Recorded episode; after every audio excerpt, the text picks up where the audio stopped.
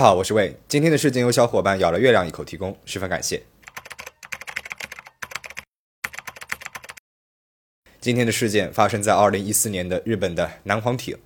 一位女高中生杀害了自己的母亲和外婆。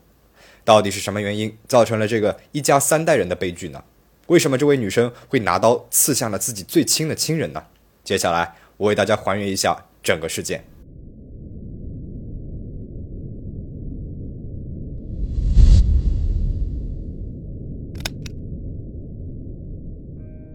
南黄町位于日本的北海道空知郡，距离北海道的首府札幌有二十五公里，是一座宁静的小镇。南黄町的生活氛围一直以来都是安静祥和的，但是在二零一四年十月一号的凌晨，一个报警电话打破了这个小镇的宁静。来电的是一位女性，她说自己在下班回到家之后，发现母亲和外婆倒在了血泊当中，家里面被翻得乱七八糟的。难道是发生了入室抢劫命案了？这在南黄町是极少发生的恶性案件。当地的警察迅速组织警力前往了现场调查。遇害的这一家人，主人姓佐竹，在当地是比较富裕的一家人。有意思的是，这个家里面生活着三代人，都是女性：七十一岁的外婆佐竹须三代，四十七岁的母亲佐竹和美，以及她的大女儿和三女儿。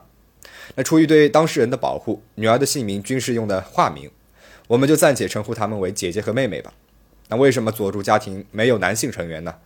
事实上，在案件发生的二十年前，也就是一九九四年。母亲佐竹和美和她的丈夫带上了他们的大女儿、二女儿，从札幌市搬到了南黄町。三年之后，生下了三女儿，一家人的生活呢是非常幸福美满的。在生下了三女儿的两年之后，他们的外公过世了，孤身一个人的外婆在继承了外公的遗产和保险之后，搬到了佐竹和美的家里面，和他们一起生活着。这也为之后家人之间的矛盾埋下了伏笔。外婆佐竹区三代不仅持有外公的大额遗产。在股票投资方面呢，也颇有心得，是一个性格很强势的女人。据说家里面的这一栋别墅也是外婆出资建设的，而女婿仅仅是一个下水道工人，因此佐竹区三代呢对这个女婿是颇有微词的。在家里面，他时不时的要挖苦嘲讽一下女婿，而且还会让女婿帮他遛狗、做家务琐事等等。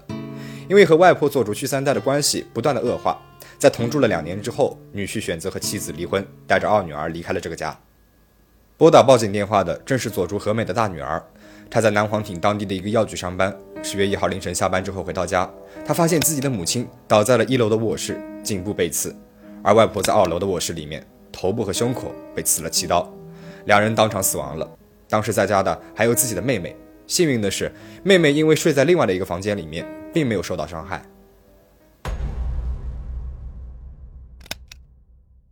姐姐报警之后，警察迅速赶到了现场，对现场是进行了侦查。佐助家里面被翻得乱七八糟的，很像是入室抢劫后的情况。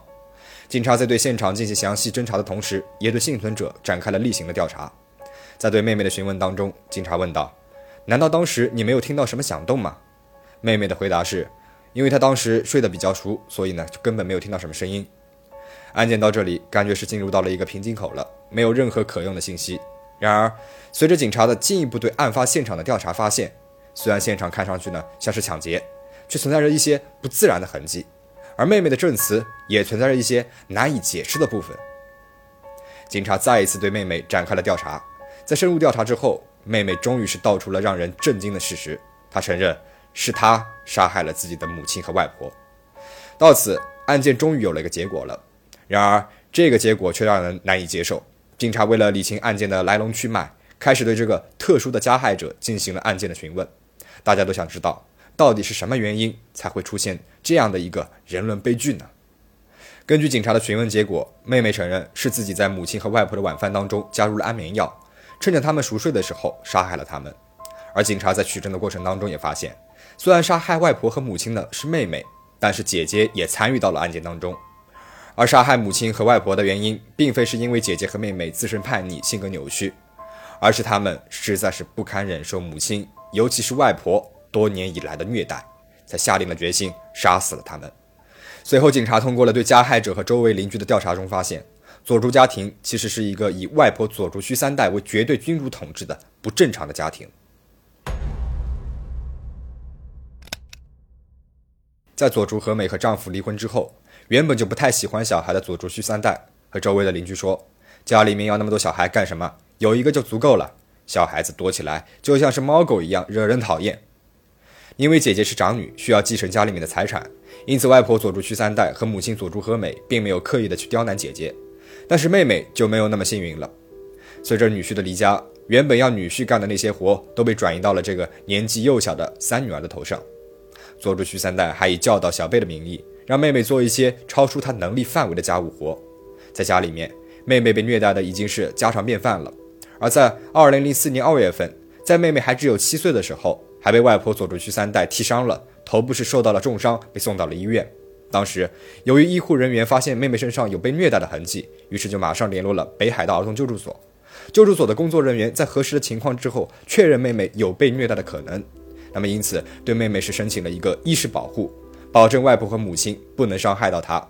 但是经过了一段时间，同年的十一月份，儿童救助所的工作人员通过家访和面谈等多种形式确认。认为母亲和外婆没有再次虐待的风险，就又让母亲佐足和美将妹妹接回了家。结果没有想到，妹妹回家之后，等待她的是更加残暴的虐待。外婆佐助区三代逼迫她吃厨余垃圾，如果妹妹哭的话，甚至会用胶布将她从头到嘴给贴住。那更过分的是，有时候佐助区三代还会把妹妹关在床底下的收纳箱里面，或者要求妹妹在冬天裸着站在屋外，然后将凉水从头浇下。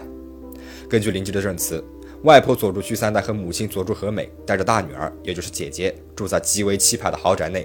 而妹妹却从小只能够住在旁边的小屋子里面，屋内仅仅能够放下一张上下铺，而且妹妹还不能从家里面的正门入口，只可以使用后门。同时，妹妹还经常被要求冬天去院子里面扫雪，大夏天的去除草。为了帮外婆遛狗，她还被每天要求放学之后五点之前就必须到家，因为担心遭到外婆的打骂。邻居们每天都能看到妹妹从学校飞奔回家的身影。当外婆佐助去三代和母亲出门采购的时候，妹妹就被要求在车库外面等着他们。要知道，北海道的冬天可是十分寒冷的，而原本应该是自己最坚强支撑的母亲，却没有成为自己的靠山，反倒是默认了自己看到的这一切，默许了外婆对妹妹的虐待。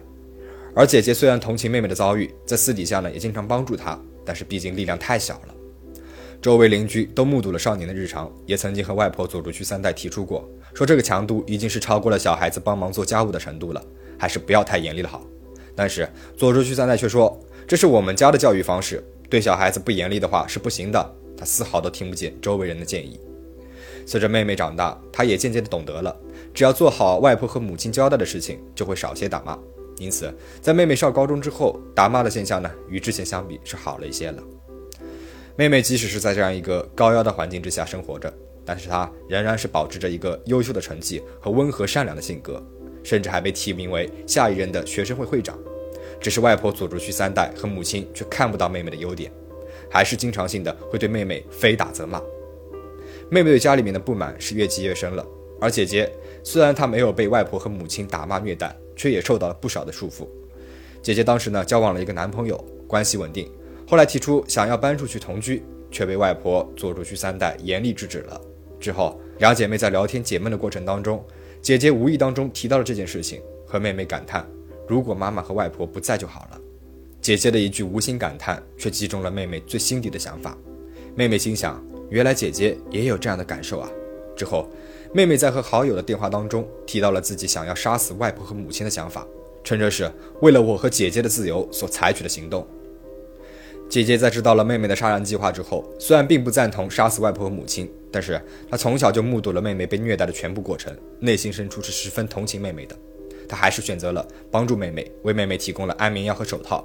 并且在妹妹杀害了外婆和母亲之后，开车带着她将她的作案工具扔到了离家五公里左右的公园里面。案件发生之后，妹妹的同学们以及家长为她筹到了一万份请愿书，并且于二零一四年十月四号提交到了札幌地方检察院，希望检察院能够从轻量刑。妹妹的同学和家长们还成立了一个组织，希望政府的相关机构给予妹妹适当的判决。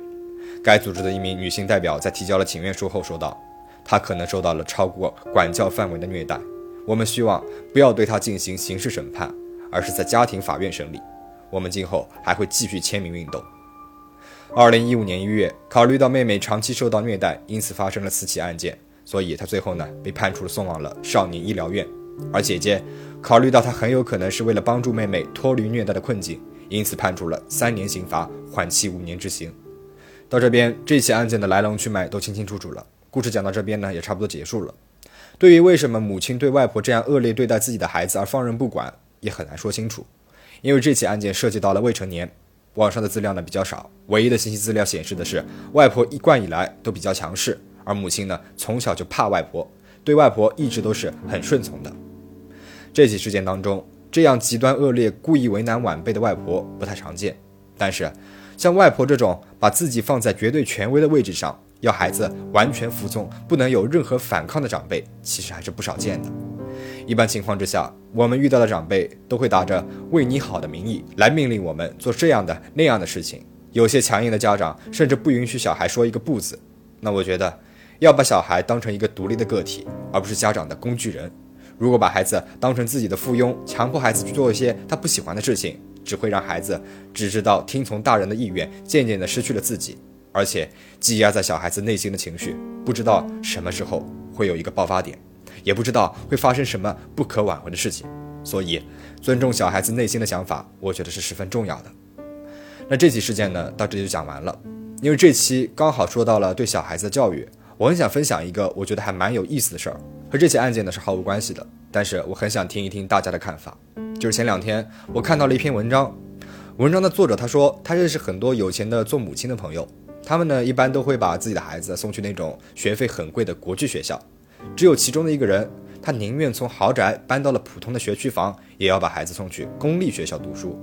后来几个小孩子一起玩，他们发现这个在公立学校读书的小孩子一点都不怕生，迅速的就组织起了小伙伴们一起打闹，反而另外几个私立学校的孩子被这个公立学校的孩子弄得是团团转。从适应性以及社会性上比较的话，这个公立学校的小孩子简直是强了太多了。这位送孩子去公立学校的母亲说：“学校的价值其实是在于让孩子学会如何与人群相处。他希望自己的小孩子从小就能够知道真实的社会是什么样子的，而不是长大之前被一直放在进化过的隔离罩子里面。”我觉得这位母亲的想法其实还是比较少见的，让我在学校和教育的问题上面又多了一个考虑的角度。